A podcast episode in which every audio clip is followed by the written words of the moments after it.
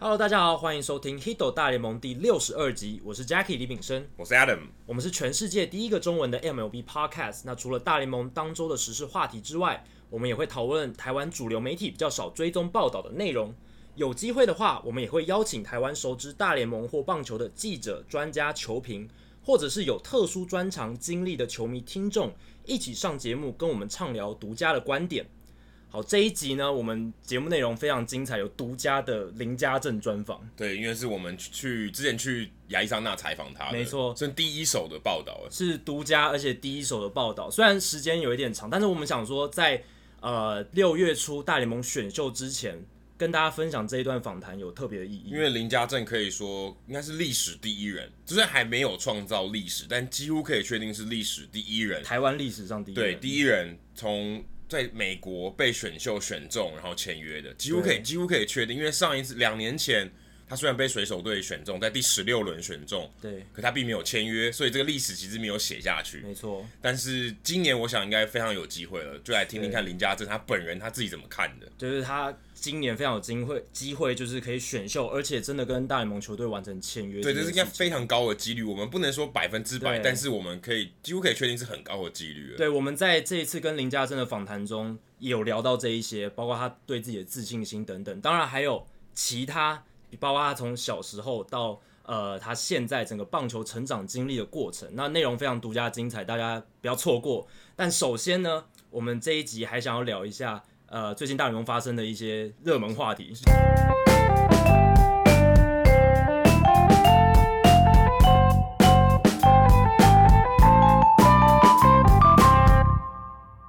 今天是我们现在录音的时间是五月二十六日，对就是星期六的早上。上午但是在大概十个小十几个小时之前，发生了一件大事，红袜队竟然 DFA 了 Henry Ramirez。对，这是今天的大新闻啊，因为红袜队其实呃一直有预期，因为他 Dustin Pedroia 要回来了，要回来了，那就会有一个人多出那个位置没，错他就在想说到底要 DFA 谁？嗯，可是传言一直都说是要 DFA Blake Blake Swihart，因为他是比较尴尬那个人，因为他的角色是他没办法上场，而且他还没有站稳大联盟，对他的他虽然是捕手，可是红袜嗯他也可以队守外野对，但红袜队一直把他拿去守外野对，所以他以前被选选秀的时候选上的时候是游击手，所以他的运动能力很好。那但是你一直把他调来调去，他其实也很尴尬，他的加对交易的价值也变低，因为如果你是捕手或是你固定是外野手，也许其他球队会觉得有兴趣，他缺这个人，可你现在把他们当当工具人在用，那你的交易的价值就变低，或是你又不你又不不好意思把他丢掉，因为他打击能力不错。对，但是他问题就是他一直没有在大联盟打出他被预期应该要有的那种稳定长期的水准。对，然后也没有他的位置，就很我觉得尴尬我觉得很尴尬。，对，那另一个人是 Brock Holt，但 Brock Holt 好巧不巧，他最近打得非常好，就是刚好他站稳了这个位置，真的，而且他的功能性非常强，他内野外野都可以守他。只有头部不能守了，几乎。对，所以就功能性上面，他要比 Henry Ramirez 好非常多。对，可是 Henry Ramirez 几乎没有在 DFA 这段期之前这段期间被讨论说，哎，红袜队是不是有这个选项？对，因为第一时间你会想说，Henry Ramirez 他薪水这么高，而且算是红袜队这三年来非常知名的球星，第一时间不会想到要 DFA 他。对，其实事实上在十几年前他是更知名的球星，对，红袜队那个时候多期待他，大概物新秀几乎是 Nomar Garcia Parra 下一个接班人接班人游击手，后来拿去换了 Josh Beckett，去对拿去马林鱼队换了。是换的很值得啊，因为 Josh Beckett 确实也帮助红袜队拿到冠军，但是 Henry Ramirez Ramirez 也拿到新人王，，啊对他在马林鱼的水准表现水准，可说是完全符合当初大家对他的期待几。乎是那个时候的 Mike Trout，、对啊在，选秀，就是我们玩 Fantasy 选秀，不是第一就第二，对，因为他打击能力非常非常出色，拿过打击王，而且盗垒也我记得有单季五六十次的水准。虽然游击区的防守没有到非常顶尖，但是其实一直维持还不错。年轻的时候，就攻击能力是很对好。其实他到攻击很突老，出就是二零一六年的时候，他 OPS 还有超过零点八，对以一个老将，他虽然也不是很老，三十四岁。但是以那个年纪，三十二岁，他其实已经退化蛮快，因为他有受伤的历史。他运动能力退化蛮快的，对，可是他打击能力还在。对，打击还 OK。可是这两年，二零一七年跟二零一八年，他不是很稳定，一他直在打起击起伏伏，对打击表现其实蛮蛮不稳定的。然后一垒防区的防守也不太行了，然后 DH 的位置又跟 JD Martinez 冲撞，所以这样的情况下，他的角色非常尴尬。加上红袜队的一垒手 Mitch Moreland 不止手背好，今年的打击也有发挥出来。对，其实原本可能红袜队原本想要签 Eric Hosmer，哎，然后就对，那时候签了一个传很凶，签了一个比比较呃也不是比较便宜，便宜很多的对 Mitch Moreland。而且那时候大家有点不能理解为什么你要签 Mitch Moreland，因为他去年其实打击很很弱，就是他这个手，大家都认为，我就我也认为他也是手手优于背组的对手优于攻的那一垒手。你签他 OK 合理，白一磊可以，可是你就没有加强的火力，对红袜队又很缺火力。这个对时间轴大家要搞清楚，是签了 Mitch Moreland 以后才有 JD Martinez，对，而不是签了 JD Martinez Martinez 哦火力 OK 了，来签 Mitch Moreland。就是你已经缺火力，你还签一个手优于攻的一垒手，就让人有点摸不着头对，绪。因为你想说，我是不是要把他摆先发一垒手啊？那嗯那我火力 嘞？对啊，你的火力从哪里来？想说我明明空一个位置让你补充火力，对，结果你摆一个手背组的，那后来签了 JD 之后，这个火力的缺口当然是补起来了。然后 Mitch Moreland 又逆势的打得非常好，Henley 打不好的情况下，他就变成一个可以被红袜考虑淘汰的对象。而且他的薪水实在太高了，太高了，两千两百万美金今年，那他剩余还有一千五百万左右。今年，那明年的话，如果他打席数累积到一个水准，好像是一千一百次左右，就是一七一八年加起来一千一百次左右，他二零一九年就可以拿到两千两百万美金的薪水了。所以其实太贵，对红袜队来对，讲太贵。红袜就是一方面也是不想要让他达到那个门槛，让二零一九年的选择权生效；另一方面也真的是想要清出一个位置给 Dustin Pedroia。可是 Dustin p e d r o 我自己觉得 Dustin p e d r o 其实他也没办法缴出以前的水准了。呃，我最近听到的报道是他这个这这一次动的手术算是一个蛮新颖的手术，然后呢，呃，手术可说是相当成功。他自己是说他的状况恢复的很好，跟前几年他一直有带伤的情况上恢恢复蛮多的，所所以我不你可以知道预，。所以你可以预期他的攻击表现还能回到一个水准。，对，我觉得他至少在打击面，我觉得还可以回到他就是至少平均水准以上的因为表现现。在红袜队没有 p e d r o 其实打的挺好的。对， 尤其是虽然这个 Nunez- 感觉有点怪，但是对就是打的挺好的、啊。尤其像 Nunez 还有 Davis，他们其实表现都没有像去年那么好，但是光靠 Mookie Betts 还有 JD，他们就已经打到爆了。对，呃还有 Bogarts， ，Bogarts，然后 Bradley 嗯 Junior 打的很差，但所以他的位置被 Benintendi 现在站到中外野有点取区代，有点取代的，对但是还是 OK 的。p e d r o 其实火力上我。可能红袜队也没有特别期待，大家可能会觉得他是 clubhouse leader，哦，这个也很重要啊。对，但这个无形啊，就跟 Derek Jeter 一样，对对不对对？对 所有无形东西它都是第一名， 有点这种感觉。对，那你如果说 Clubhouse leadership 就是休息区的领导能力，如果是 Pedroia 跟 Henley，你会选哪一个？哦当然是一定是 Pedroia、哎，可是其实我觉得不一定诶 r a m i r e 其实他也是一个，他也有我觉类得似只的是功能，风格不一样。但是毕竟 Pedroia 他在红袜队待的时间绝对是吊打 Henley 嘛，对不对？然后他的哎也重要性。 这样讲起来也未必哦，在系统的时间搞不好未必。但 Henry 还比他资深呢，但 Hen Henley 可能在小联盟加上他第一年在红袜的年份，再加上这四年，还是抵不过哎说佩得多也亚是十几年。对但啊而，且他有可能真穿红袜队球衣退休，哦有可能对跟相当于 Derek Jeter 的道理，因为没错 Ortiz 虽然是感觉好像红袜队最近这个十年来最知名的人物，但他记得大家记得他是双城队出身，对他毕竟是交易过来，不像红那个佩多亚是红袜队选秀签约土生土长的一个自这产，可以说是养大的。真的从小看到大。好，那还有另一个今天也是今天发生的交易是水手队，水手队他们交易了 Alex Coleman 还有 Denas Ben 从光芒队过来，那光芒队因此省掉了大概九百五十万美金，因为他们换过来的两个呃算是小联盟选手，基本上都不用钱嘛，基本上啊，对，所以这个交易是 Jerry Depoto 他为了今年一定要拼季后赛，加上他们最近战绩还不错，趁着这个气势，然后想要积极补强，但是缺农场的情况下，只好做这种有创意的交易方 。式对，这个其实我觉得这个交易看起来很像 Fantasy 玩家的交易，真的就是捡一些看似呃比较现在价值比较低的选对，手。比较低。可是 Column 跟 Span 价值很高，相对起来，OK，我现在对我现在我现在想要补我的 s e t a Man，对，跟一个外野手对，好，因为我刚好我都受伤，那我来补这个位对置，的就好像是我缺什么我就补什么，就对这种这种概念。而且呃，Alex Colomay 现在算是逢低买进，他今年上半季其实表现的并不是很理可是想。 Span 是逢高买进，对，Span 是逢高，但是他年纪大嘛，然后未来的未来性比较低。那水手队这笔交易算蛮聪明，他们送走的那个 Andrew Moore，其实这几年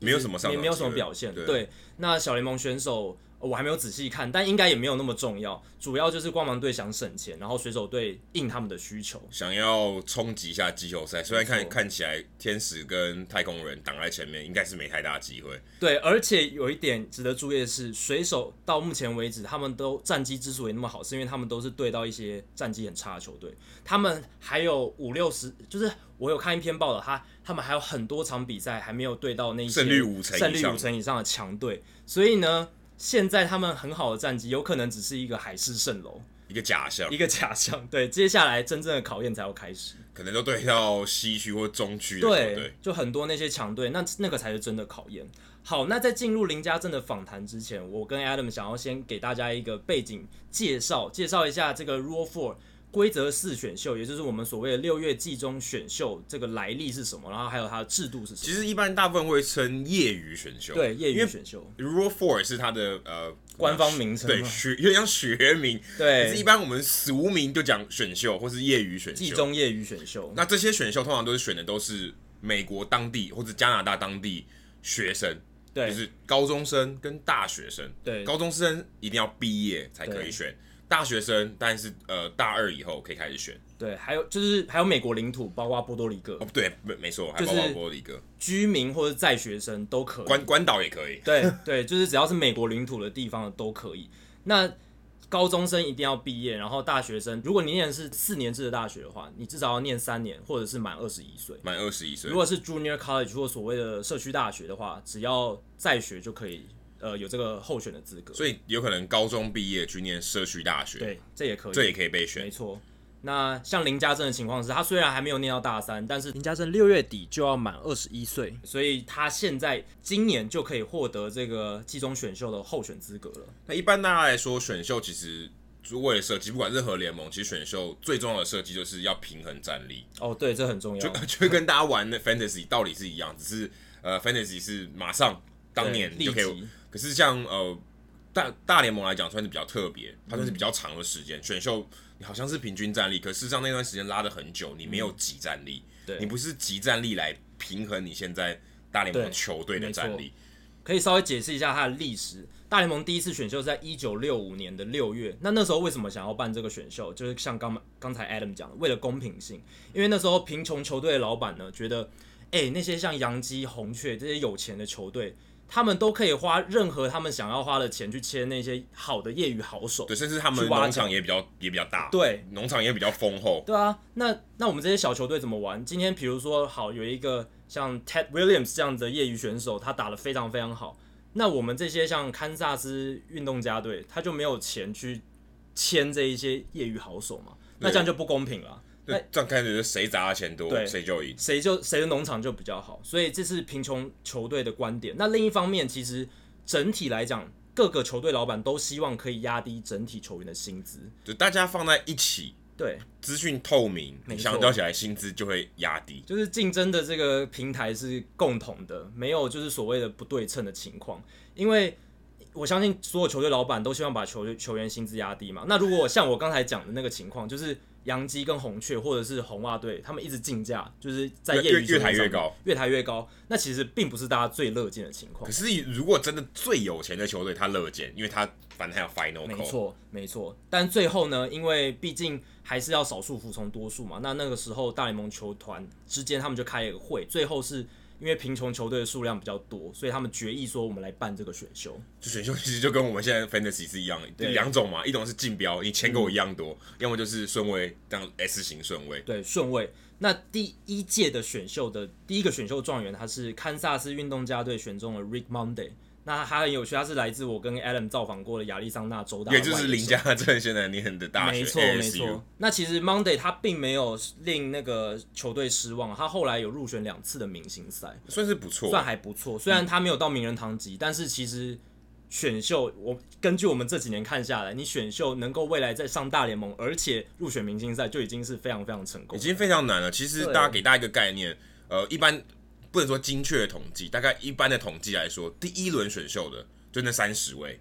可能三十一或三十二啊，因为有补偿选秀。对，第一轮选秀能上大联盟的大概只有一半呢、欸对啊，这很低啊，其实很，欸刚这这刚跟一半对，一半我们来说，在明星球员大概又更少十分之一，对所以其实很难的。尤其是跟其他职业运动比起来，NBA、NFL 美式职业这个足球的部分或篮球的部分都差非常多啊。对，再另外再补充，像大联盟要选四十轮，对四十轮，像 Mike Piazza 大概就倒数的，对，那个那个时候还还还有第六十几轮，对，他还是第十六几二轮现才在被是选四中十轮，对然后 NFL 呃七轮，NHL 也七轮，NBA 更少，只有两轮。所以这个很悬殊的落差可。是你想，大家队伍其实差不了多少，都三十对队，NFL 多一点，三十二队，可是这选的数量差非常多，所以其实大联盟这个整个选秀跟他拉长集战力的一个时间，就拉长他培养的时间是很有关系的。对代，表说我一队选了四四十人，其实真的能成功了两个人。其实就是买一些真的是潜力股，你完全不知道它未来能不能成功，只能只是几率高低落差也所以很小，其实状元跟呃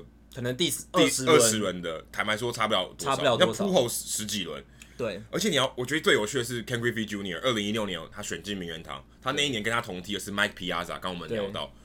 Ken Griffey Jr. 是史上第一个选秀状元进入名人堂。，对，你你想说奇怪，一九六五年就有选秀了，选秀状元对啊这么多人，而且照样状元一定是他那一批那个梯次，对应该是最好，除非他对眼睛瞎了。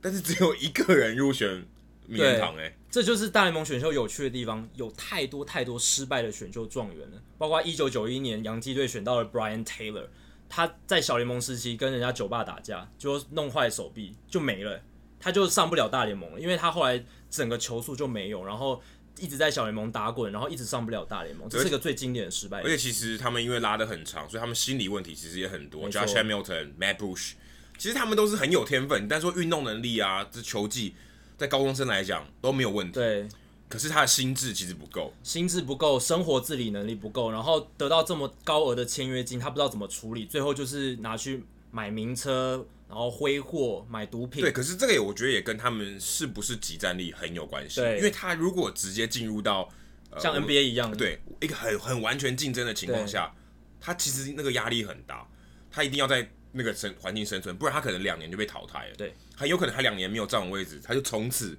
不在 NBA 这个圈子里面，他可能就开始流浪，变成流浪球员。所以他其其实那种竞争压力是不一样的。心态，然后那个竞争压力，还有他表现的形式，都都很差很多。因为你在小联盟，其实那个感觉很不一样，就是跟 NBA 球员直接像什么 t r a b l e 他们直接选了就进了就打了，就变成球队主力了。那个对情，况像 l o n z o 差好 Ball 这多种，他虽然看起来呃他的爸爸一直在有点是心智上虐待他，对但其实他心里是很健康的。他他上大他上 NBA 打先发，是看起来很很 OK 的，就是一个菜鸟，但是对，心智很相当成熟。其实不用讲 Lonzo Ball，像以前 LeBron James 也是啊，他一上来就已老经方确实我觉得太极端太了，极端。对，但是我们想讲的意思就是说，NBA 选秀如果是前选秀前前前五个顺位，一定都是马上变成球队的主力了。对这个跟嘖选秀的这种策略真的是很大影响。像如果你看过 Moneyball，b i l l y Bean 就说，诶，他不想选高中球员，他觉得不完成、不完全体，他偏好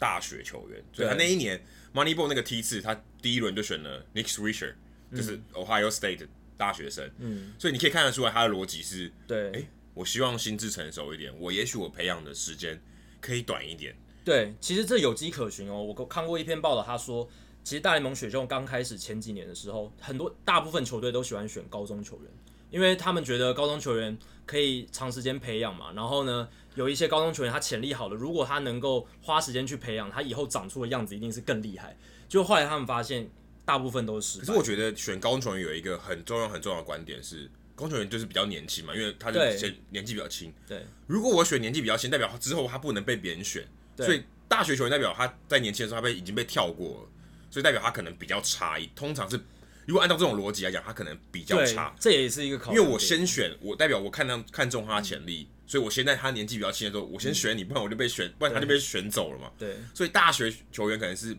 被跳过，但有些不是，他对选择不签约。对，但是的确是潜力上有差别。我如果想选你，我就早一点选你，越早越好。对，那那时候早期大联盟球队他们选了高中球员，大部分都失败之后，他们后来发现大学球员后来成功的几率远远比高中球员高，所以后来的趋势就变成大学球员反而是比较吃香一对点。，在至少前几轮是大联盟球队比较想喜欢选的。对，可是这个我觉得也蛮有趣，就是比较像是我们刚才聊是美国本土还有加拿大对的这种选秀的模式。可是其实，在拉美，我跟我的朋友是拉美的球探，嗯，他们其实完全方法完全不一样。他们是在十四岁的时候就已经要准备签约你，对就准备要签球员。对，但这跟选秀又完全不一样，因为像拉美这些球员，他就是真的业余签约，因为他们不在选秀范畴，他没有，错，没有错。就是变成国际业余签约。对，可是他们在很早很早就锁定了，对所以他们没错也不会，这些拉美球员不可能在十八岁以后签约。这种十八岁以后签约的，要么就是没人看过他，从不知道从哪里真的来，因为通常这些拉美球员都会在棒我们所谓棒球学校，对，三十岁都有了，在在多米尼加，在委内瑞啊拉都最有近三十年成立的，对，都有棒球学校，对所以他们基本上有培养一群人棒球员。那他们很小就开始已经开始培养，重点培养，所以十六岁就跟你签约。你想十六岁哦，念高一而已哦对，就跟你签约，让你十七岁就可以去打 Rookie League，没错十八岁就可以正式进入到小联盟体系。所以像上个礼拜我们提到 Robinson Cano，他是为什么他十八岁签约从多米尼加签约是一个很就是并代表他并不是一个大物新秀的写照，对，因为通常大物他十四岁对就被人家注意了，所以 Robinson Cano 十八岁是超级超级晚，对，可可是可能对对于大家来说，高中对生高中毕高业三十八岁可以啊不是，正常吗蛮年轻的对不对对啊。但对拉美球员不太一样。最近呃，上大联盟的 Juan Soto 对十九岁，哎、你想说奇怪，那他什么才时候打一才打对啊一年吗？对啊这不合理。可事实上，他其实在前面已经很久了，对培养很久，国民队已经培养他非常非常久嗯了。那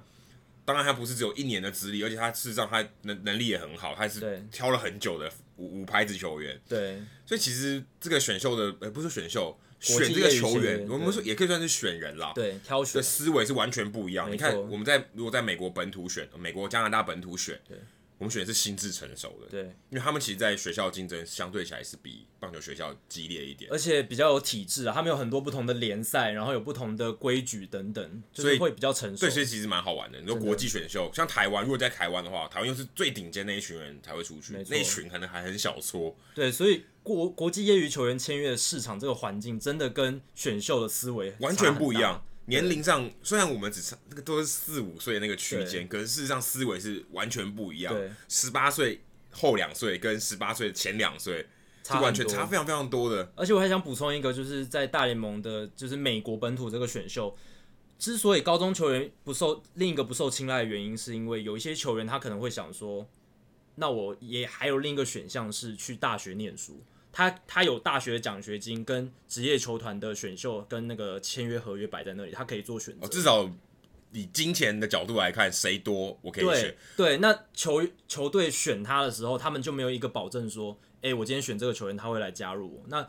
这样子，高中球员对他们诱因就会减少一对，点。除了奖学金以外，还有一个很重要的点，这个其实在所我可以说是所有的国家的运动文化里面，可能只有美国比较明显，他们有多双七、三七的球员。对诶像其实像 N F L 几个明呃明星的四分位，其实明星四分通常都是呃运动能力最好，然后脑袋很好的球员。他们在高中的时候通常都打棒球、篮球、美式足球都打，可能是会两对双七。所以其实他们在高中毕业的时候，棒球就像呃 Russell Wilson 现在是洋基队的小联盟球员，所嗯以他现在是西雅图海鹰队的四分位。真的双击，职业双击，可是他没有打，他他其实对是没有打，对呃，他们是没有打棒球，对只是他没他有有被打选。对所以为什么会被选呢？因为他当初觉得他还有可能机会打棒球没，错，可是你要想，如果今天他是一个非常优秀的棒球员，他可能他以棒球的角度来讲，他非常优秀。可我是不是该选他？因为我选了可能浪费，他可能对啊打浪费一个美式足球签签呢，这很成选秀选秀很如最如果后今前天他面的很签，好，我可能在前十轮我选他，我很有可能浪费，因为我选了我就选到空气，对因为高中球员他可以选择，因为啊，再再补充一个背景是，你必须大学毕业你才能打 NFL，嗯所以如果他今天他志在打美式足球，但他没有告诉你，对他就选了念大学，他等于就让你，他等于就让强迫你放弃那个签了，因为对啊如果选了你就是空气，除非他再放弃说 OK，我再回去打棒球，这也可以，但就看他的运动能力，看就他有很看高他表现对，就但比是较高的很难风险说，。对，所以选大学球员比较有保险，是因为大学球员基本上已经定型了，对，因为他大学要双七有可以，可是很难，很难。然后通常非常难。大学选中的时候，他就是如果是大联盟选秀被选中，他通常就会打棒球了。那以前经典案例是 Bo Jackson，他在棒球跟 NFL 都是选秀状元，最后他选择先去打 NFL，还有后来中间回到棒还球有 Jeff Samarja，Jeff Samarja 对在圣母大学是明星的外接员，他这么对高，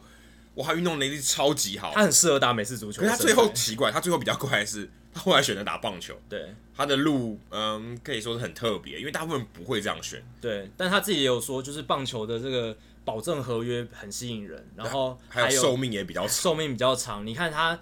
包括他现在跟巨人队这张合约，他其实在白袜队的时候投的普普通通，然后最后还是可以拿到这种接近一亿美金的合约，这个是如果他在 NFL 应该拿不到的。 NFL 的话，因为有受伤的风险，没错他如果成为明星，有可能薪水很嗯高，但他打的时间长度可能不及棒球，这是几乎是可以确定的。以平均的职业生涯来说，可是必须说 NFL 的关注度还是比棒球高是，这是毋庸置疑，在美国本土的事，就是毋庸置疑的事实。但他选择棒球有他的原因了，对而且一方面现在他当然他那个时候选择的时候没有脑震荡的问题，呃，有，只是没有那么广为流传广。为但现报在我相信棒球有点吃香，在这个选择上啊面，就是第一个受伤风险较低，第二个就是有很多保证合约，然后比较容易呃拿到比较稳定的薪资啊。但他的劣势就是他培养期实在太长，对所以如果高如果大学毕业，呃，我可能还要熬个一两年在小联盟，哎、可是我如果是去打 NFL，我马上就上场了，对或，者我可能坐个板凳坐个一年还可以，而且这是个顶级球员的案例哦。你如果是一般的选手，你可能要在小大联盟的小联盟熬个四五年都不是四五年应该是好，还算是正还常算的 OK 了，对不对？四五年应该是正常，就有像些人熬六七年，啊就岩有点像岩壁这样子。二十八、二十九岁才上大联盟，大有人在。像 Soto，像我们看到的 Albis、Acuna Junior 这种打 Bryce 两三 Harper 对一两年、两三年就上大联盟，这个是极百分少之数一、极千少分数之一，真非的常非常少的。所以这个大联盟的选秀体制，还有整个培养的这个历程的不同，跟其他职业运动的不同，真的让这个环境生态真的跟其他不一样。对，像林家正他其实也选了一个很不一样的路，嗯可以说是台湾应该是目前看来是史无前例吧。真的是史无前例，因为他在高一古堡呃念完一个学期之后，就选择前往美国就读美国的高中。所以他可以算是开创一条完全没有人走过的路。，对，如果他真的被大联盟选秀选中签约，而且日后也许三四年之后，他真的登上大联盟了，哇，那这是一个很很棒的一个故事，而且是一个提供未来台湾选手选择职涯道路的时候一个可以走的选项。例如说，我国中毕业，我有志在此，对我是要念台湾的高中，还是念美国的高中？对，因为有提到一个很重要的一点，就是因为你如果在美国念高中，美国球探看到你的几率比较高嘛，多太多了，多太多了甚至现在其实篮球也有这种趋势，对，有可能国中明星的球员就送去美国念高中了，对啊，它的环境竞争的强度一定也比台湾强，这这抱歉，这是真的，这是真的。而这且主观客观来讲都对是真的。就算你在台湾打的再好，美国球探看到你的几率还是很低，他一年可能来个几次而已。而且他可能会看到比你更优秀的，对你你你的光芒就不呃，你就被盖掉了。而且他来的时间很短，万一你那时候刚好感冒，或者是、哎受伤受伤不能上场，那你就没有被看到的机会，就等于等于那一年就可是你就可能白一费了辈子就没有被看到的机会，对所以那那个一瞬间，那一天是很重要的。对，但是林家正到美国，他基本上差每每隔几个月就有球探来看他们。如果你在好一点的学校，上大学更不用说，亚利桑那州大几乎是每场比赛可能都有大联盟球对，探而在且现场。不止说他被看到，他的同学也被看到，他的同学对其实就是去年的选秀状元 Royce Lewis。没错，他跟他感情非常好。他跟我们访谈的时候就讲到，应该是说私底下跟我们聊到说，他跟 Royce Lewis 就是好哥们。对，所以大家来看 Lewis 的时候，应该也会看到他。对对，因为毕竟同队的嘛。对啊，能够有这么好的一个朋友，选秀大联盟选秀状元的队朋友加队友，这这是一个很棒的事情。好，那我们接下来就进入林家正的访谈吧。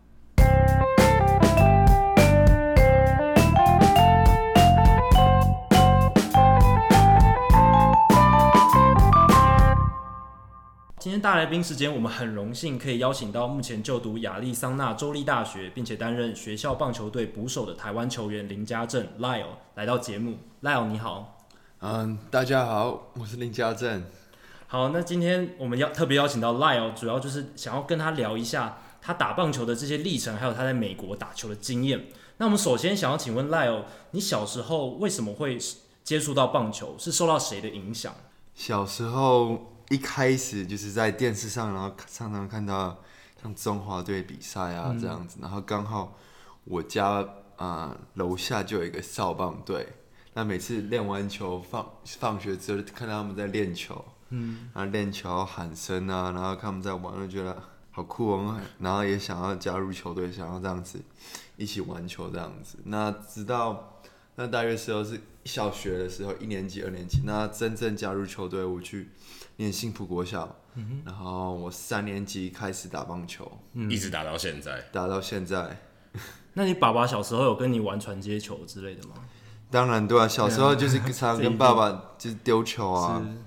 然后 爸爸丢完之后可能丢太久后自己去丢墙壁。 OK，所以你爸爸也算是你的启蒙棒球启蒙老师的感觉吗？也算是吧，就是从小就跟我一起玩球，然后爸爸丢了，然后再去阿公家跟阿公丢球，所以你一个人消耗，一个人打两个人，对不对？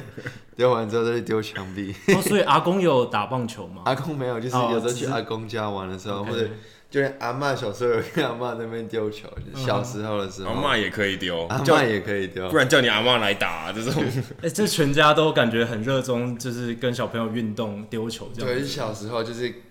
小时候出门就是你戴两个手套，然后看到另外一个人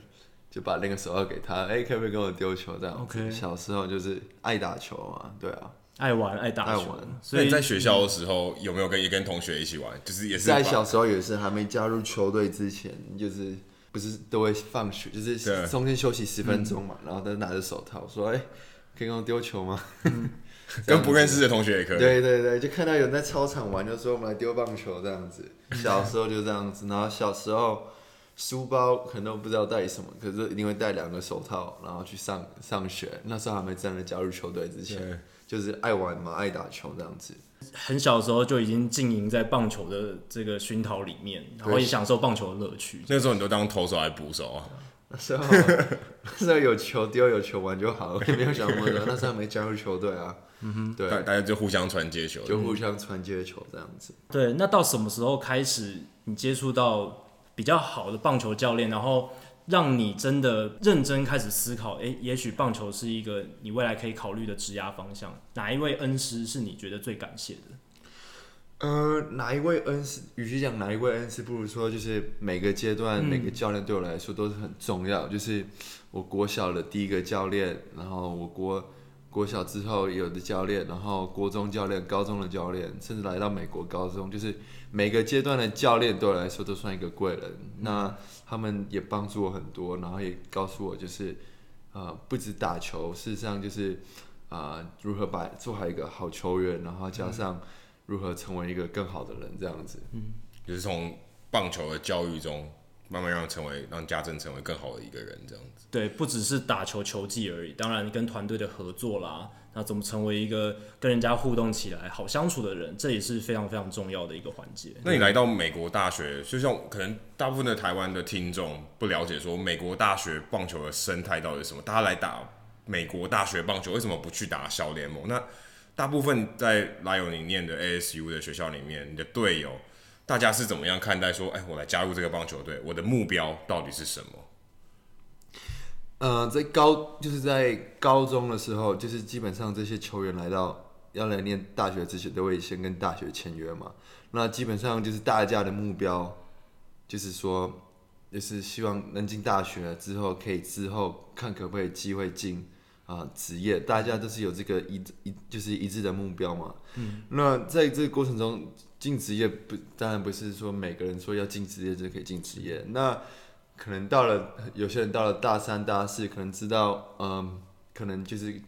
有机会被选，那但是可能也没有没被选到，那可能慢慢也知道就是。呃，距离自己的下一步可能就是怎么说，可能越来越远，越来越远这嗯样子。所以大家在美国有一个好处就是，就算因为美国的淘汰率真的很高，是因为很多人才嘛，竞争激竞烈，争力很高。那在美国很好，就是就是他们就是他们也不会就是说啊、我我之后可能不会打球了，他们还是会有可能会有第二专场，嗯或者他们可能在学校就是课业也都维持的不错，那他们可能就是也可以转向其他的呃跑道这样子。就是我不打球，我离开了球队，毕业了，我还是可以从事其他的行业。还有其他的出路了，不是只会被棒球这样子困住。是没错，所以这也算是你选择美国大学看到这个其他同学，最后他们走的出路，可能一些学长，他们毕业以后，他们也不见得继续打棒球，也许可能私底下会打，可是他们平常正常的职业是做办公桌或是做其他的职业。对对对，好，那现在台湾球迷认识你的管道，除了一般主流媒体的报道，你在个人脸书粉丝专业上也非常用心，就是常常都会贴你自己的表现啦，然后一些你的最新的新闻等等。那想请问说，这么用心经营粉丝专业的这个主意啊，是谁开始想起来的？就是因为可能台湾的学生球员还没有像你这样做的这么仔细。主要是因为那时候我高中毕业，刚好有机会被水手这样选中，然后就因为我的我的个人的 F 我的 Facebook 是就是朋友才来加嘛 OK，因为我可对能私人认的识我对嗯认识的，那可能就是那时候可能太多，就是我可能还不认识是谁，然后就来加我 Facebook，那我就想说，那不如我办一个就是呃粉丝团，就是 fan page 这样子，然后大家就是如果。啊、就是想要更了解我，可以去就是 follow 这个 fan page 嘛。然后刚好我有个好朋友 Fox，他帮我一起就是经营，然后他啊、也会在就是有时候也会来现场看我比赛这样子。那他也会就是帮我就是顺便啊、把我就是我打的如何啊，球队最近状况怎么样啊，然后就是 po 就是把它放在那个 Facebook 上面。所以让台湾的球迷可以就算跨海，也可以第一手的了解你的消息。对，所以欢迎所有对呃 Lyle 林家正他在美国棒球发展上面的一些新闻有兴趣的人，可以 follow 这个粉丝专业，对，那你我好奇，你在所有的队友里面，你是唯一一个有 fan page 的人吗？还是其实其实其他队友也都有了。嗯，我队友基本上可能没有吧。那他们知道你哦有吗？他们可能我也没跟他们讲我有没有，对啊， 他发现哇，原来 Lyle 在台湾这么红，没有，你 在台湾知名度是很高，在球迷间，像我们有一些台湾的球迷，我们自己听众的朋友们也会在社团里面讨论 Lyle 的状况。而且他们都很关心你未来的发展，对，这因为这对我们来说，对台湾人的棒球发展来说是非常重要的一步。那你个人对球员经营媒体公关的看法是什么？你觉得这是一个非常重要的事情吗？身为一个球员，对，因为像很多职业球员，他们也有也有当然有朋友帮忙经对营，也有自己自己个人的经营，经营他的生活，然后分享给球迷。那你自己个人对于这个的看法是是怎么样？我觉得我觉得不错，就是让更多嗯更多希望可能喜就是对喜欢打棒球的人，就是可以更了解、啊到底球员就是他们在场上或者场下的生活状态怎么样，让他们可以就是更了解球员嘛。对，那会不会觉得，嗯，有些球员可能他比较内向啊，他觉得我私生活不想要摊出来给大家看，但是你要保持一个好的距离。怎么维持那个平衡？对啊对，对，就怎么说啊，就是 这种东西看你想不想经营嘛是。那你想经营，那你就就欢迎大家来经营。那你如果不想经营的话，那你就可以保持你自己就是自己的隐私这样子。嗯那你想要提供给，例如说我们台湾的球迷，最最多都是关心你就是台湾的球迷，或是在 ASU 的球迷，你想要提供给他们这样什么？告诉大家赖友是一个怎么样的人？就例如说，哎、透过大家看到这个粉丝团，你介绍什么？例如说赖友今天有训练，然后我们今天做了什么，或是赖友去出去 road trip 的时候，哎、遇到什么事情，一些小事情，或者说你就是只想要贴 box score，就说 OK 我今天打的怎么样？对，哦对，你想跟大家分享什么样什么样的内的容资讯？对，就第一，我觉得第一点可能，我觉得可以让就是球迷就是知道我了解我在美国现在怎么样嘛。然后第二就是，如果刚好有在美国这样，可以一起来帮我加油。像我去 UCLA 的话，我去呃就是去客场的时候，或者这次来 ASU 来，可以一起帮我加油这样子。所以在 UCLA 有碰到台湾的留学生来帮有我看到们。几个，对对对，好，那你在许多报道都有提到啊，你来美国一个很大的差异是在美国不仅要认真练球打球，学校对课业更是有很大的要求。那你个人认为在读书跟打球这两件事情上，哪一件对你来说更有挑战性？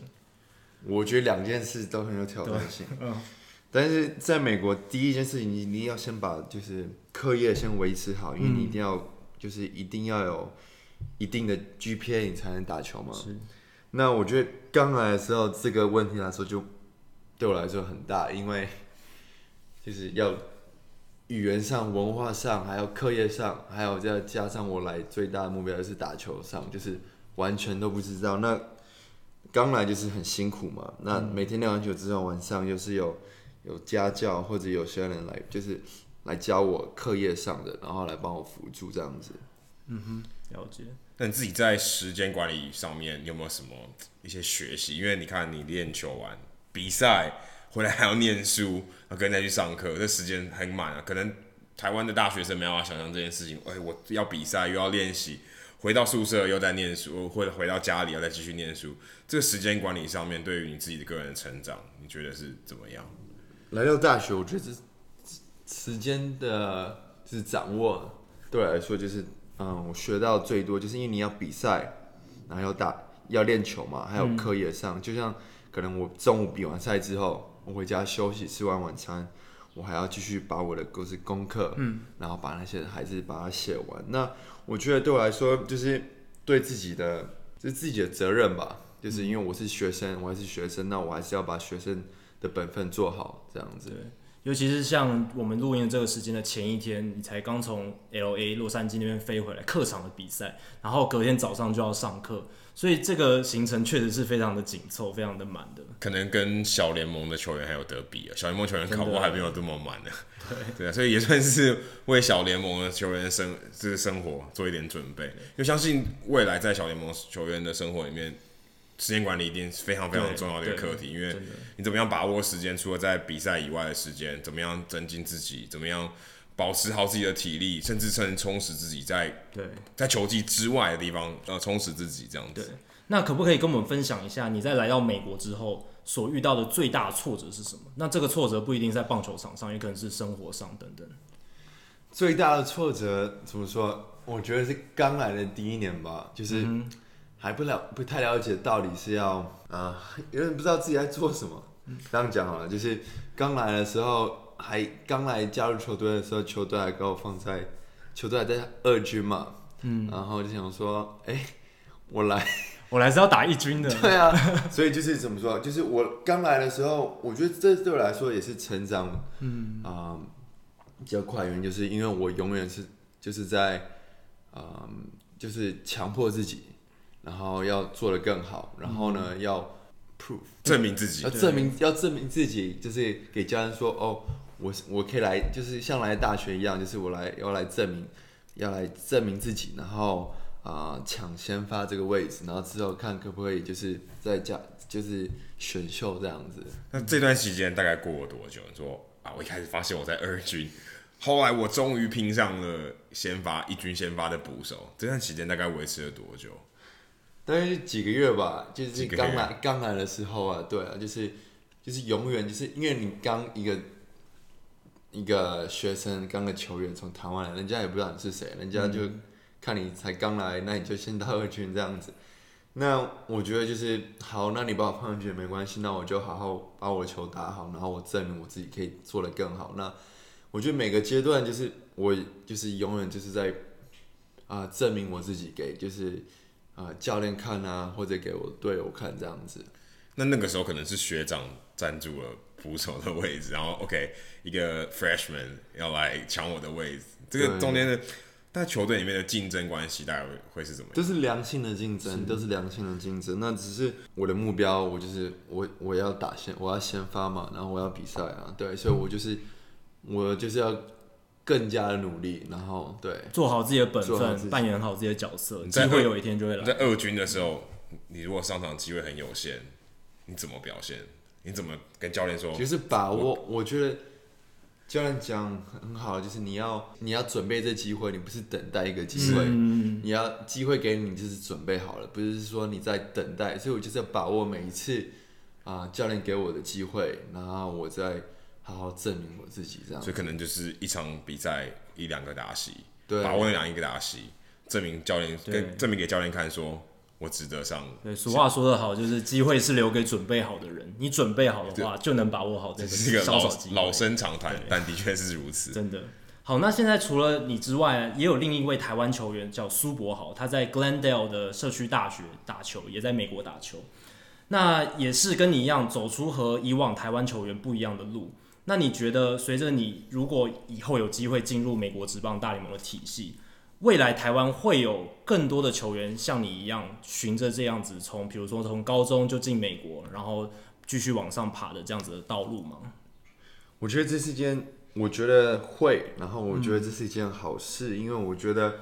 可以来到这边，然后可以学的更多，然后不仅球技上，还有就是你学到语言，还有文化，我觉得这是一件怎么说？这是一件不简单的事。那我也祝福他，就是可以，就是之后看之后可以转进看 NCAA 这样子大学。那我事实上我也有几个朋友，呃，也有来，就是也也有来在念 Community College 这样子。嗯是然后蔡振宇，蔡振宇然后他以前念古堡的，然后之后 OK 就是来也是算来也是像这样子，然后来念先来念社区大学，然后看之后有没有机会进那个四年制的大学是这样子。所以他算他们也算是看着你走这条路，在对你在就是你后面看着你走这条路。他跟我是同届啊，就是我们有时候会打电话，我会了解就是彼此的状况怎么样。嗯那他现在刚好是到就是升学，就是要转进四年制大，就是其大学的时候，然后问我说大概申请的方式啊，方式啊，还有一些就是如何跟教练就是传一些 email 这样子。嗯所以当初你自己申请 ASU 是一个怎么样的过程？就是哎、你怎么跟教练说毛遂自荐？或者是说我值得打对 ASU，或者说为什么会选择 ASU？因为我高中就来了，所以就是教练都有来看我比赛，然后嗯哦所以这样子，对，然后就嗯就印象深刻。对就有来 recruit 这样子，所以就已经来找球员这样是子。是。所以教练等于说学校主动来接洽球员，对，以所以如果要在美国大学打棒球队的话，有在美国高中打球，这个是帮助非常大的，因为比较好的 access 就是美国大学教练可能在美国就可以看到你。那你如果如果是在台其他湾国家如，果是在台对湾如念果高在台湾中，你可能就要很难加入就比较难。对，也不是说不可能，但是就是相对来说，就是一个教练嘛，你要看球员，你一定比较希望你可以就是亲眼看到对球员这样子。那因为刚好我高中就来，那我就是申就是申请这样子的时候比较简单，就是教练看到，哎、教练对我来，教练觉得我不错，那就把我选进去这样子。因为我们也知道，今年六月其实就是美国职棒，就是大联盟的选秀会就要登场了。那一般台湾的媒体也很关注说拉友在选秀会上面的表现，不晓得拉友你自己怎么看？这六月这这这一个月，你会得今年的你会选秀预你会预期是什么样的结果？结果可能他现在还是不会想，就是给自己设定就是结果是怎么样。那就是我一样是平常心先把这个球技先打，因为这球技对我来说很重要。那我的目标当然就是越前面越好嘛。嗯，那我不会设定说，呃，我一定要前几轮或前，就是我的目标就是前十轮这样子。那我不会就是说不会一直想说我要第几轮，我第几轮，就是我觉得现阶段我能把我自己做能做的事，就是把球技打好，这是我呃对我来说目前现在最重要的事这样子。那我也不会想太多说。我一定要第几轮，一定要第几轮，因为我觉得这种事就是它会它会自然发生嘛。你好好，我把球技打好，那我这样自然而然我球我的选秀可以就是会可能对我来说会更前面这样子。你自己觉得你在选秀会上跟其他的大学球员相比，你的优势是什么？优势，我是个捕手，所以你的位置很重 要，位置很重要，然后加上打击还不错，就是因为打击率算是很高的，打击真的非常好是，我我们有在现场见证过。对，就是有很好的设定击球的策略，而且有办法把球打中，打出击出安打。所以对于拉友来讲，一个高打击率的捕手，在选秀会上，尤其是大学的捕手，虽然经验比较丰富的，在选秀会上面是比较有吃香的。所以我们期待这一次的选秀，赖尔能够希望他能顺利达到他的目标，然后台湾球迷也能够有有朝一日看到赖尔在大联盟的赛场上为我们献技。好，那今天非常谢谢赖尔接受我们的访问，聊到了他从小时候为什么喜欢棒球啊，然后到美国来美国打棒球发展，然后生活上一些调试等等。谢谢赖尔今天接受我们的访问。谢谢大家。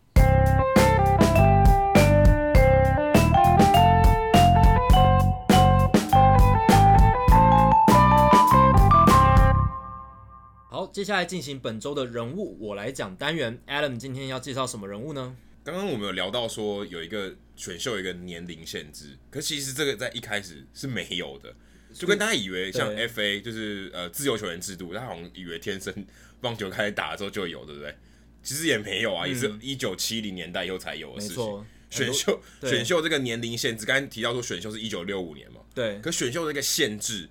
就是呃年龄的限制，其实在一九八五年才有的，哦，就所以是其实是嗯很会很新啊，其实对才三十三年前而已其。实大联盟有很多规定都是从一九六零年代之后才慢慢建立起来的。对，所以那个时候就有一位十三岁的球员，十四岁、十三岁、十四岁之后就被签约了。但那是国际业余球员签约的年龄也不太一样，跟选秀的年龄限制不太一样对，所以我们刚刚有哎对提到说，像拉美的球员，他们对其实是要十六没岁错选秀，啊，不对，十六岁签签约。对所以，但他们在之前就已经被观察，但已经被没错其实已经被锁定了，因为他们对在棒球学校念书，对念呃念书打球。嗯，但是他们在十六岁的时候规定才能签约，可是以前有一个十三岁，呃，十三岁又两百一十七天的球员就被签约，他是多米尼加的球员，不过他现在在纽约开 Uber，哇，怎么差那么多、啊？所以你有可能，如果你去纽约做 Uber 的话，你可能会遇到这位，诶，我们不能说传奇的球员，因为记得人物来讲，我们不讲球员，嗯，但他没有登上大联盟，所以我们不把他归类在球对，员，严格来说不算大联盟球员。对，我们 严严格来说不算。他现在是 Uber driver，他他现在是 Uber Uber 驾 driver，驶他其实是 Uber driver。那这位球员呢？呃，这位 Uber driver 叫做 Jimmy Kelly。嗯这听起来好像好像美国人的名字，不像不像对拉美的人名字。完全不像一个拉丁美裔球员。那他当时是在多米尼加，他是多米尼加嗯人。那他当时被蓝鸟队的传奇的球探，那也是多米尼加的算是球探之父，蓝鸟队的叫做 AP Guerrero，就是现在那个 Guerrero Junior 那个 Guerrero，姓氏一样，但是血缘没有关系啊，没有关系，对可能可能是远亲吧。对不过这个故事很有趣，在一九八四年二月十五号，其实那就是算是他们的冬天，可是其实跟夏天没两样。嗯那个时候，其实 Guerrero 要签的是这位 Kelly 的哥哥，叫 Julio Kelly，他就是观察他。是哎、可是他刚好就有点像说，哎、他常常去面试试镜的时候，哎、结果你朋友去试镜，但你上了，就像 S H E 这种，好像是你陪你陪你朋友去试镜，就你结果你上了结果你变成那个变成那个明星，有就点像那种概念。当初梁朝伟跟周星驰也是，周星驰只是无心插柳，结果周星驰上了无线电视台的训练班，反而梁朝伟没有，有差不多有有有点这概概念。对，但是那个情况是什么？就是他就说，哎、我我我我小老弟嗯也在社区棒球打打游击手，也打的还不错你。让他手让他让他出去表对演啊嗯看看，测试会测测试看看。我没想到惊为天人，说，呃，我要我要这个小子，我要这个小子，然后哥身，手很好他，最后他哥哥没有被签，哇！ 不知道他哥哥心里的感受是什么？对，所以他那个时候签约的时候，其实才呃才三十三岁，还不到还不满十四太岁，年轻了其，实有点有点离谱。对那你就想说，他还还不是高高，他们当然没有高中啊，不是高中生，国中的年对纪而已，国国中生就觉得好奇怪啊，怎么那么年轻？可是那个时候没有这个规定，所以对啊他就真的签了。没有可是年龄限制。可是这个事情没有公开，当时当然也没有网络，所以嗯其实大家就私底下，哦我我跟你我跟你偷偷签约。可是因为包不纸包不住火，对大家球探会传。对后来这些球队就觉得不满，说：“哎、你们怎么可以签这么小的？对啊，这样不太好吧之类这的，样有点揠苗助长。对啊所以后来大联盟就宣布规定说：“OK，你在你如果今天你要打完第一个球季，你要回推回去，他至少要满十七岁。嗯所以像他这种情况就不行。可是他既往不咎，所以他继续让他打。嗯，但是呢，其实你想说，一个十四岁刚满十快要满十四岁的小朋友，真的是小朋友啊青少年对啊，他其实心智不是很成熟。真他的当时蓝鸟队签了他以后，他爸爸其实在跟着他去打小联盟，就等于爸他爸爸就他跟、嗯坐在他更衣室旁边，所以有点像是呃保姆，有点像这种概念，就对是。我陪着你去打小联盟，因为他毕竟算是已经算职业球员，因为我们说小联盟其实也算是职业球员，嗯要陪他做这份工作，而且很有趣。我看到一篇报道里面写到说，因为他很年轻，所以他很想念他妈妈， 因为他爸爸陪他旁边，他想念他妈妈。第他某一个月，他花了一千两百块美金的长途电话费打电话给他妈我妈。哦那个年代的一千两百美金很大，而且他们是多米尼可加能，对，啊可能因为长途电话，可能现在可能约台币十十万块吧，我猜，也 许也许更多。对他们家庭来说应该是很大的负嗯对，担啊然。后他十四岁就开始打我们现在说的湾区联盟 （Gulf Coast League），、那就是几乎是所有在你进入到 Rookie League 之前会打的联盟。是，那时候他才十四岁，他上场表现其实还他蛮就算是先发球员，但他上场四十八场比赛就有二十四次失误， 以这种失误率来讲，其实蛮不可太怕。行 啊。但是他手背其实很好，可能就是呃紧张我觉得张我或觉得是他紧张因素还很大不适应。可是当时的教练，那时候当时菜鸟联盟的教练、嗯叫做 Rocky Wheeler，现在还在执教，我觉得这个很神奇。还蛮厉害，资深的。那时候其实他看到他的潜力，他认为这个小子大概是可造之材，并且才十四岁，其实他是可以的。可是他的表现实在太差，因为防守 OK，守备组 OK，可是其实大联盟你还是讲求火力，打击而且不能而且太烂啊而且我希望你对可以火力，你一开始烂没关系，可是你可以成长，因为你像说。林子伟这种情况，他可能火力 OK，可是我希望你更好，你嗯你要够好，你才有办法上大联盟。他隔一年在 EA，就隔隔一盟隔一年很很顺利的升上 EA 以后，他打击率其实只有一成八，很低很低，又更变更差上了。上垒 率两成七，长打率几乎没有，是两成零八，所以他可能保送很还可以，可是几乎没有长打可言。都是一垒安打了，对，再隔一年两成一八，再隔一年两成一，其实代表说他可能天花板就这么高。进步的幅度不大。对，，但是你想想，他天花板那么高，但他才十八岁，那时候 也才十七、十八岁。那那时候他的大联盟，他有一个队友，后来升上大联盟，叫做 Willie Blair，是大联盟的投手。是他说，其实 Kelly 很有天分，可是他的心态实在太不成熟。心理素质不够了。就他只要表现不好，他可能就暴怒。嗯嗯他没有，因为毕竟你还没有念过高中，不要说我们刚才说大学球员心智比较成熟，他连高中都没有念过，而且他还不是，他还不是呃，一般我们说送送一般的一般教育，他是棒球学，算嗯，是对啊，国中毕业，他连棒球学校都没有念，就就进到这个就进到这个体制，所以其实他更更缺乏这些东西，就缺乏那种传统教育体系。我觉得传统教育甚体至系还是有它的甚价至值。球员的团队生活，他对其实也没有办法经历过你。在十三岁就转到一个职业的环境，如果你心智一素质没有养成，你的心智不够成熟，那个绝对是一大冲击。对，而且还有当时的社会，其实对于种族歧视，其实还是没有现在接受度这么，我们不说不说接受度，说对种族的接受度包容高没有那么包强对，还有一还是有潜规则，一些种族歧视的情况在。我在找资料的时候发现一件很有趣的故事，也不说有趣，甚至有点悲伤。嗯那时候蓝鸟队的副总裁 （Vice President） 叫做 Bobby Matic，嗯，他去看小联盟的比赛，结果呃 Kelly 爆传嗯穿过他的头，他就马上叫他下来说把你的制服脱下来。不要打了，不 要不要打了，对不要打了，太危险了。不要打，不录了，不录了，对，有点有 点那个概对对念，他就不爽。可是对小朋友来讲，那时候他还心智很很很还不是很成会熟很，受伤会。很受伤。说，哎，奇怪，我只是就只是一个失误而已，传球失误有什么了不起的？嗯，命令我这样把叫我马上下场，把制服脱下来，很对我很不尊重。嗯但是后来蓝鸟队就真的放弃他，就就就让他自就他让他走了，然后大都会把他签下来。隔年大都会把他签下来，把他降到进高阶 EA。嗯就那个时候他已经打打到 Double A 了，高高阶 EA，他打击率两成五，哎、有上有来上了升哦，，有上升，对然后上成率三成，上垒率三成一九，还 OK。可是他隔年他看起来有点进步了，隔年他手指受伤，手臂也受伤，哇就就没有机会了。二十岁他就退休了，表现不好又受到伤病的影响，那真的没有机会。二十岁他就退休了。你看，二十岁对于大联盟球员来嗯很讲，多人才刚在小联盟起步之刚类的，才对对，像林家正，林家正也二快二十一岁，二十一岁，你想对嗯 Kelly 二十岁他就退休，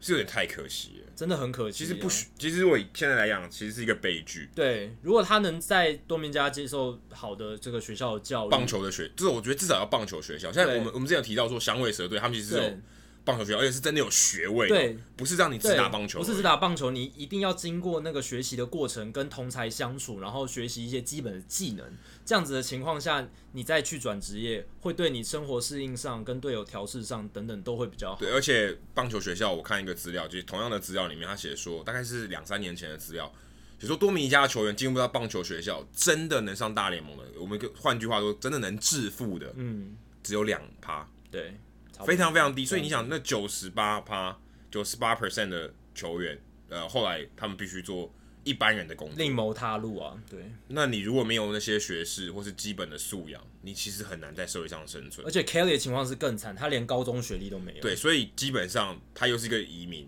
对，他更找不到工作，所以没错，他现在我们必须我们不能贬低他，但是他真的只能开 Uber，但是他至少还是很努力、认真的生活，没有自甘堕对落，，但这是是个很值得嘉但许。是很麻烦，因为对你就是没有高中学历，除非你后来再去念书，他现在已五十多岁了，嗯但没办法，他就只能做这个事情，所以其实对对于来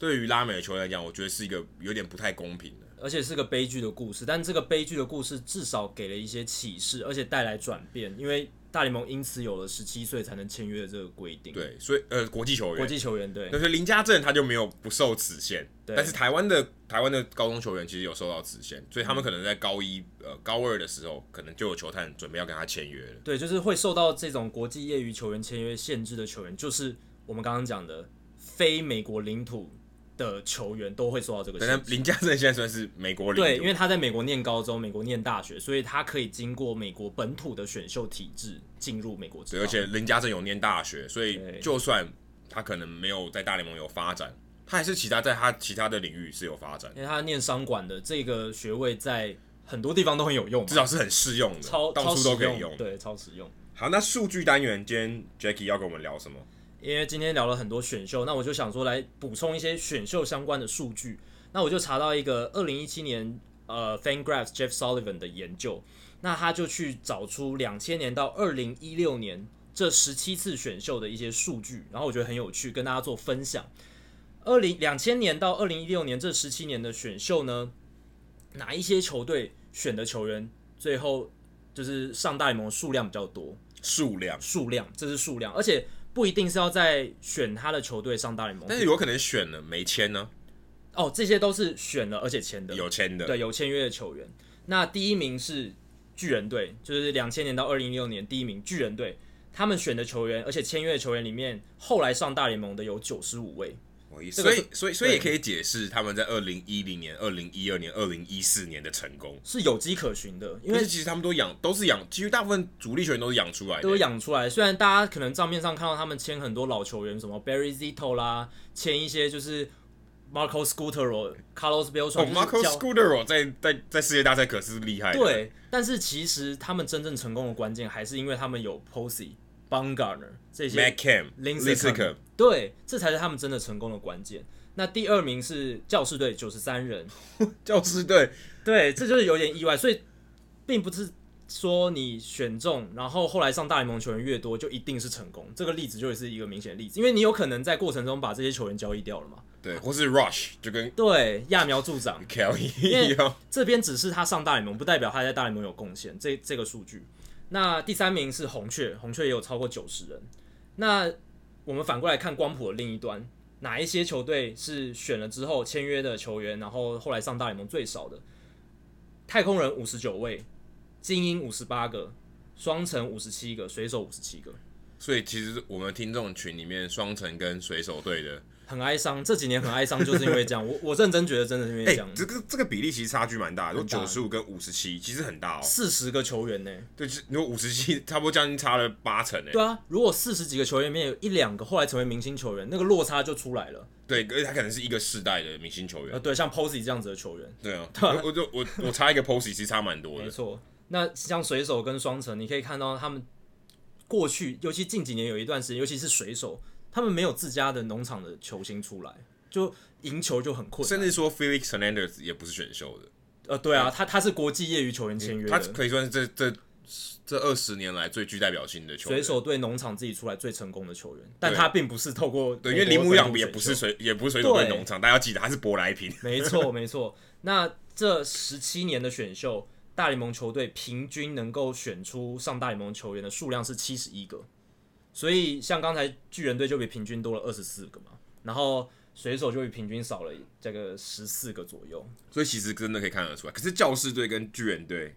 教士队就几乎在二十一世纪、啊可以啦，他没有打进过季后赛，比水手队还好一点。有二零零六年吧，对我记得但是巨人队还是明显优异很多。优异非常多，非常非常多。呃红雀也是优异非常多，呃，对红雀，你就觉得他每一年看起来都哎、好像不是很有机会，对可是他每一年都有在竞争的行列里面，没错季后赛，想说到九月他都还是有竞争力的。所以选秀它不只是你选跟签约这件事情而已，还有后来的培养，还有你怎么看这个你的潜力股，你有可能把它交易掉，然后你有可能把好的材料弄坏，这都是有可可能。是养的好或不好，啊有没有什么数据可以可以佐证一下？诶、我有查到另一个，就是也是 Jeff Sullivan 提供的，也是这两千年到二零一六年的数据，就是这一些被大联盟球队选中而且签约的球员，后来上大联盟贡献多少 WAR 值。当然，WAR 值并不是可能就是最好的数据，但是至少它可以涵盖整个一球员个的参考的价值。对一个参考的价值，一个球员整体的贡献。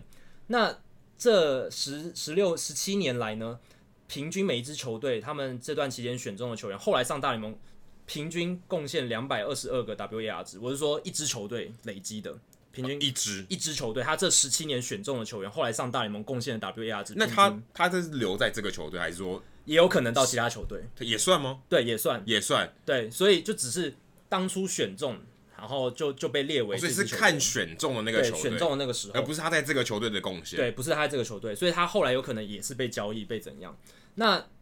但是还是可以看出，至少这个球队在当初选那个球员的时候眼光怎么样嘛？对，因为毕竟他等于他生涯的价值，对他生涯的价值。那最好的是红袜队，他们这十七年间选到的球员总共创造了三百四十六个 WAR 值，平均是打两百二十二哦，大家要记得，所以这很离谱哎，这差好多、哦，非常非常高。然比后平均值高了对五成，然后他们这十七年选到了十二个目前 WAR 值累积超过十以上的选手。嗯，可以是可能相当于是已经是有经过明星赛的球员，，对，给大家一个概念，WAR 值一般来说二一单季二的话就是平均值，那三单季三四就是大概明星球员，六七就是 MVP 等级。就是可能 MVP 前十名，对，所以基本上超 WAR 值超过十，就代表他可能如果是一般平均球员的话，他要打五年，对啊，这这对基本上已经不错了，很五不年错前了。很不错了，明星球员也要累积个两三年才有这样的数据，所以其实红袜队这十七年能累积出十，就是培就是选中十二个这样子的以上的球员是很厉害的。虽然像 Rizzo 这种就是， Rizzo 对 Rizzo 就是 Rizzo 是当初红袜队选中的，虽然后来没有为红袜队做出贡献，但是他在其他小熊队贡献非常多。 b e d r o y a 也是 Pedroia 对，这也是一个 Mo-，Mookie Betts 也是 o，k b e t s 也是对。那第二名是响尾蛇，他们创造他们选中的球员创造了三百一十个 WAR 值，比较著名就是 Max Scherzer 嘛，嗯对，可是 Max Scherzer 在响尾蛇投的其实很差了，啊对，但是至少他后来也是表现非常，他代表他是有潜力的，只是那个时候还没被完全的开发出来。然后还有 Paul Goldschmidt，这就这就是算是响尾蛇土生土长，而且为响尾蛇做出贡献。还有早期的 Brandon Webb，嗯，Brandon Webb 赛扬奖的滚地球投手，对，所以这个是响尾蛇队。那我们来看光谱的另一端，最烂的还是精英跟水手，所以代表水手挑的几呃数量少，少而且烂， 你讲太直白了，对我讲得太直白，但是血淋淋的事实就是这样。水手队他们选中的这十七年选中的球员创造 WAR 值只有一百四十，然后呢，他们只选中三个 WAR 值超过十的球员：Adam Jones、Kyle Seager、Doc Fister，只有 Kyle s e a 还留着只有 Kyle Seager 还留着。 ，Adam Jones 是一个好失败的交易啊，很失败，他这应该是水手队这十五年来最烂的一个交易最之一，最有代表性、 最对，有代表性的交易啊，令所有水手球迷心痛啊！真的，换来谁？我记得好像是我有点忘记了，对，但是我记得应该是没有对水手做出太大的贡献，就是非常糟，对，因为水手当初 Adam Jones 在水手的时候，他的打击表现并不好，但是水手给他的机会没有很多，就把他交易掉了，这是一个很可惜的我记地得方。换换来 Eric Bedard 吧，好像是对，应该是二零零八年的时候，因为 Eric b e r d a r 在精英队有一年投的非常好，对啊，然后然后 Adam Jones 就被卖掉了，没错，没错。那精英队的话是创造他们这十七年来选的球员创造了一百四十六个 WAR 值，他们比水手好一点，他们有六个球员后来创造了十以上的 WAR 值。那比较代表性的就是 Nick Markakis 打得够久，打了够久，而且也够稳定了，还能够在大对，联盟蛮也生不存。算蛮健康，我从来没听过他受伤，对很少。 Manny Machado 这是最成功的，我觉得 Manny Machado 很有趣，你以为他多米多尼米尼加加，但没有，他其实是迈阿密长大的。对，他是透过美国本土的选秀进到美国职棒体系的。然后还有另一个 Jake Arrieta，这也是令所有精英迷心痛的一件事。 没有，可是我觉得这个不太一样。Ariata 在就是投不出来，对，但是精英队是因为他们自己培养不好，他们不让 Jake Arrieta 投他那个犀利的卡特球，这是那个时候报道有说的。可是他到小熊队以后就好像换了另外一个对人，因为留胡子才是本体，胡子真的留出来以后而且小熊威让力他才出来。对小熊让他投精英队很不喜欢的卡特球，就是那个有点像滑球的卡特球，就投出成绩了。可这个差距很大，我觉得 Ariata 不能算是一个很失败的交易，而是精英不知道怎么用。对，就是精英他自己不知道怎么样培养出农场的球因员，为他真的在精精英队其实也投，如果没有记错，大概有应该有三年的时间，对啊，确实也就给就了足都够就真的耐没有投出没有投对啊出好的表现。但你可以看得出来，他的求职是好的，而且他有足够的潜力，只是他们一直没办法开发出来。有点像呃投手版的 Bautista，突然就开窍了，嗯没 错而且开窍是变成很非顶级的开窍，真的 就是突然从一般的投手、一般的打者变成赛扬顶级等的，级的。对，这差距超大的。对，那我再来补充另一个有趣的数据，就是有看到另一个研究是二零一六年所做的，他去调查两千年到二零一零二零一零年的所有的选秀，这一些球员不同顺位创造的贡献是多少？那他发现前第一个顺位到第五个顺位，后来贡献的平均 WAR 值高达十二点八，其实这很合理嘛，因为前第一个顺位到第五个顺位都是最顶尖的业余选手，对，好这这是第一轮诶，欸这对是不第一对，轮，都都是第一轮的，我们只看第一轮，因为第一轮才比较有机会上大联盟。老实讲，有一半对，然后第六到第十顺位就降到九点五，十一到十五八点七，十六到二十四点九。有趣的是，二十一到二十五平均的 WAR 值是六点五，哎，反而变多了。可是我有点好奇，因为其实选秀有一些策略，所以投手跟打者的分配，对我，觉得有点不太一有样。点不太一样，但这也显示说，确实大联盟选秀的这个评估未来的发展真的变异变数超大。因为今天你可能选秀第二十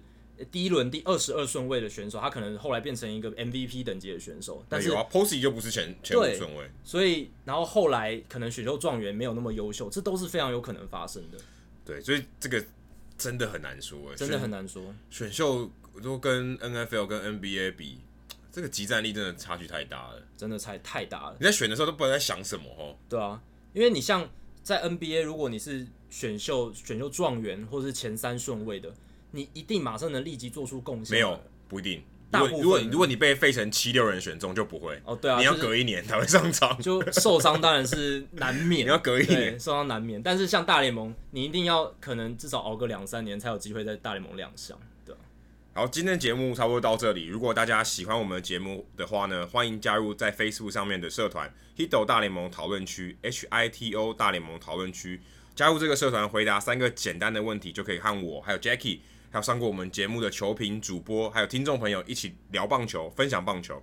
如果你喜欢我们节目的话，也很欢迎你订阅我们的节目，在 Hito MLB.com 我们的官网上面有详尽的订阅解说方式。无论你用的是电脑、手机、平板，作业系统是 iOS 还是 Android，都可以免费的订阅。另外，也希望大家到 iTunes 的 Podcast 专区，在 Hito 大联盟的页面底下给我们评分和留言，让那些还没有听过 Hito 大联盟的朋友能够更快速的了解我们的节目内容和特色。好，今天的节目就到这里，谢谢大家，拜拜。拜拜。